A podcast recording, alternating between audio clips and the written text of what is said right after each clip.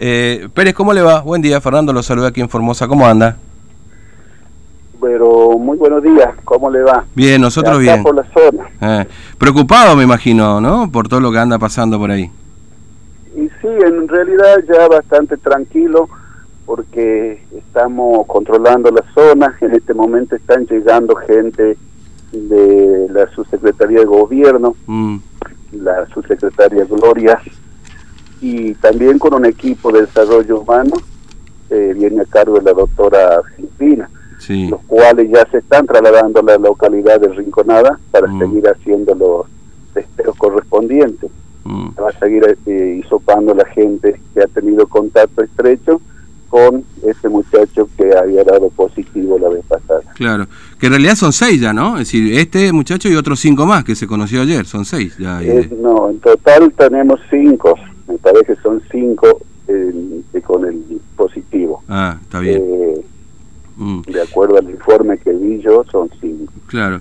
Y ahora, este, la- la- bueno, la rinconada está cerrada, ¿no es cierto? Es decir, digamos, hay un bloqueo ahí en el lugar, ¿no es cierto? No puede entrar cualquiera, eh, sin, sin autorización, etcétera, ¿no?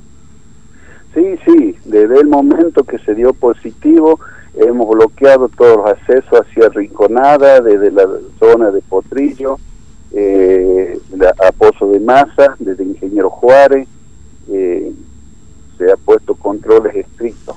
Mm. Eh, ¿Y el obrador eh, lo sacaron, digamos, la gente que estaba ahí en el obrador está todavía? o Porque, bueno, había bastante temor ahí con eso, ¿no? Sí, sí, no, desde el primer momento que ocurrió el caso, la misma gente, los originales del lugar, nos pidieron de que los traslademos del lugar a, a toda la empresa, se Mm. los sacó a un lugar, a un campamento, o sea, un obrador que se llama La Gringa, donde se le hizo los hisopados y de ahí se trasladó cinco, eh, perdón, 15 a la localidad de Yema, en un Mm. centro de aisla- aislamiento que tiene mi compañero intendente de la localidad Sí, y el resto se fue a la ciudad de Lomita. Me resto lomita. Ahora, es decir, e- e- esta, esta, esta empresa estaba haciendo trabajo ahí por el tema del Pilcomayo, ¿no es cierto? En toda la zona. Sí, sí, esta Ah. empresa era la que iba a continuar con el- el- los trabajos de las barreras Mm, y también la limpieza de las correderas. claro, barrera y correr. ¿Qué empresa es, perdón, Pérez? Si, ¿qué- ¿Me puede decir? Si se sabe.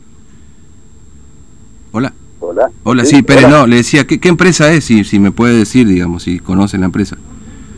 Este, la empresa es eh, Construcciones, me parece. Mm. Sí. Eh, Construcciones, después creo que teníamos, bueno, las otras dos empresas que están trabajando en la zona Mm. no tuvieron inconveniente. Claro. Tenemos una empresa que está haciendo el alumbrado público, que seguramente Mm. ahora, por prevención y para tranquilidad de la gente, se le va a hacer el hisopado Claro. a todos esos muchachos. No, eh, le, le preguntaba a Pérez por, por si la obra se, tu- se pararon, digamos, se paralizaron, digamos, a partir de esta situación, básicamente. O sea, los trabajos de la corredera y, el- y, y la barrera Sí, no, to- totalmente, totalmente quedó todo paralizado. Las empresas que estaban trabajando dentro de las tierras privadas, de las Mm. comunidades que están adentro, se paró todo. Claro. Este, ahora, ¿y, y, y se sospecha o, o hay alguna alguna este, duda respecto de si hubo algún contacto con las comunidades originarias ahí de la zona, de estas personas que, que dieron positivo ahí de los, del obrador? Eh, sí, tenemos, eh, estamos al tanto de que habló este muchacho que tuvo contacto con cuatro originarias de la zona, así que se está trabajando sobre ella. Ya se las trajo ayer a Ingeniero Juárez, Mm, se le hizo los hisopados correspondientes a Mm. cinco personas que sacamos de ahí, de la rinconada, mm. vaca perdida, y están ya en Ingeniero Juárez aisladas. Mm. No, no hubo problema para llevarlas, digamos, aisladas, este, porque, digo, por la comunidad si hubo cierta resistencia o entendieron que necesitan estar aisladas, digamos.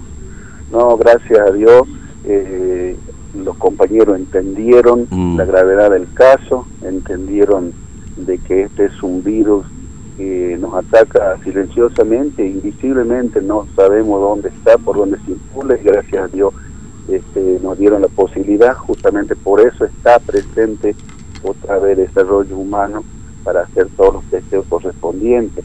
Inclusive viene un equipo también para que le, mm. demos una charla y la capacitación por el uso del barbijo, que muy poco ellos querían entender eso. Claro, claro, me imagino, sí, sí. Está. Mm. Es decir, nosotros nos lleva una tranquilidad eh, eh, por estos casos así que como dice usted podemos estar preocupados pero como tenemos el Estado presente en tiempo y forma gracias a Dios gracias a nuestro señor gobernador mm. al equipo al ministro eh, trabajan muy bien en estos casos ya son gente preparada tanto el equipo de seguridad de salud y bueno yo tengo mucha confianza que en 15 días vamos a bloquear el virus en la zona mm, claro eh, bueno, Pérez, gracias por su tiempo, es muy amable, que tenga buen día. Gracias a usted por llamar, un abrazo. Hasta luego. Bueno, Víctor Pérez, intendente de la localidad de Pozo de Maza, bueno, confirmando de que efectivamente hay originarias que fueron este, aisladas que por contacto estrecho con alguno de los este, de los casos positivos de COVID-19 de este orador, ¿no es cierto?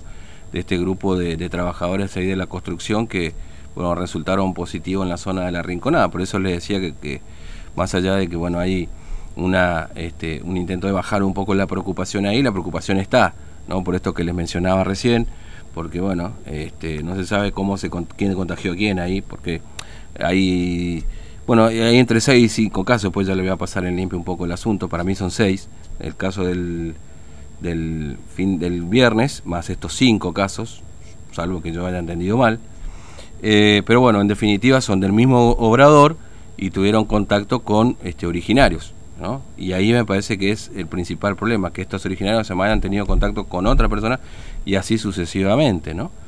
Eh, pues bueno, yo no quiero dar detalle en sí de qué, tipo de contactos, digamos, ¿no? pero eh, de todas maneras hay que estar muy atento a lo que ha ocurrido con la zona de la Rinconada, porque además eh, es una zona, como le decía, con determinados accesos a servicios que para nosotros son básicos y accesibles, como el agua potable o como el agua, que no siempre es así en determinados lugares. Ustedes fíjense que recién lo que nos decía Pérez es que había mucha resistencia al uso de barbijo en la zona.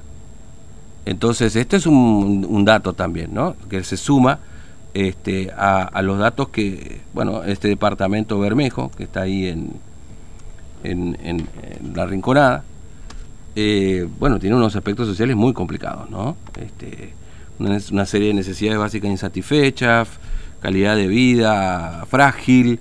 Eh, bueno, es, fíjese usted que ahí nomás, ahí nomás, porque ahí entre Bermejo y Ramón Lista, los dos departamentos, hay una correlación directa, ¿no? Pero bueno, el departamento Ramón Lista es uno de los departamentos según el CIPEC y el Programa de las Naciones Unidas y el Observatorio de la Deuda Social